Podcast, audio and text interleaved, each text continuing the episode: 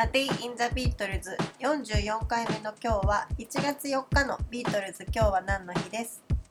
？1970年の1月4日。アビーロードの第2スタジオでビートルズとしての最後のレコーディングが行われました。この最後のレコーディングセッションはポールとジョージとジョージ・マーティンによるもので Let It Be のギターソロなどのレコーディングが行われたそうです。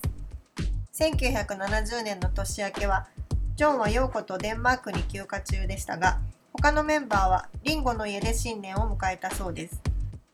ジョンを除く3人のメンバーは、アルバムゲットバックを完成させるために、1月の3日からアビーロードでレコーディングを再開していました。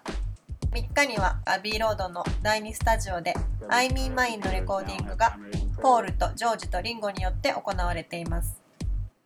この I mean mine はレッド・イット・ビーの映画の中でもリハーサルの様子を見ることができるんですがジョージによるエゴ批判のこの曲をリンゴが複雑そうな顔で叩き一方ジョンは演奏に参加せず陽子とワルツを踊るという思わず無表情になってしまうようなシーンがあるんですけどきっとこの1970年のレコーディングの時には全然違った雰囲気で演奏されたのではないかと期待を持って想像します。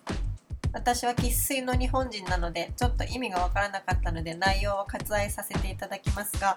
ジョージは1月3日にこの「IMeMine」を録音するにあたってスタジオに集まったメンバーたちに面白い挨拶をしたというようなエピソードもあってきっとそうだったんだと確信させてくれます。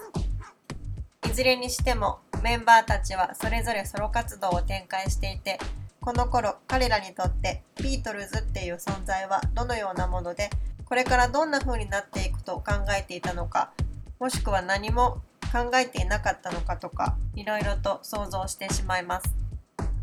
A Day in the Beatles 44回目おしまいです。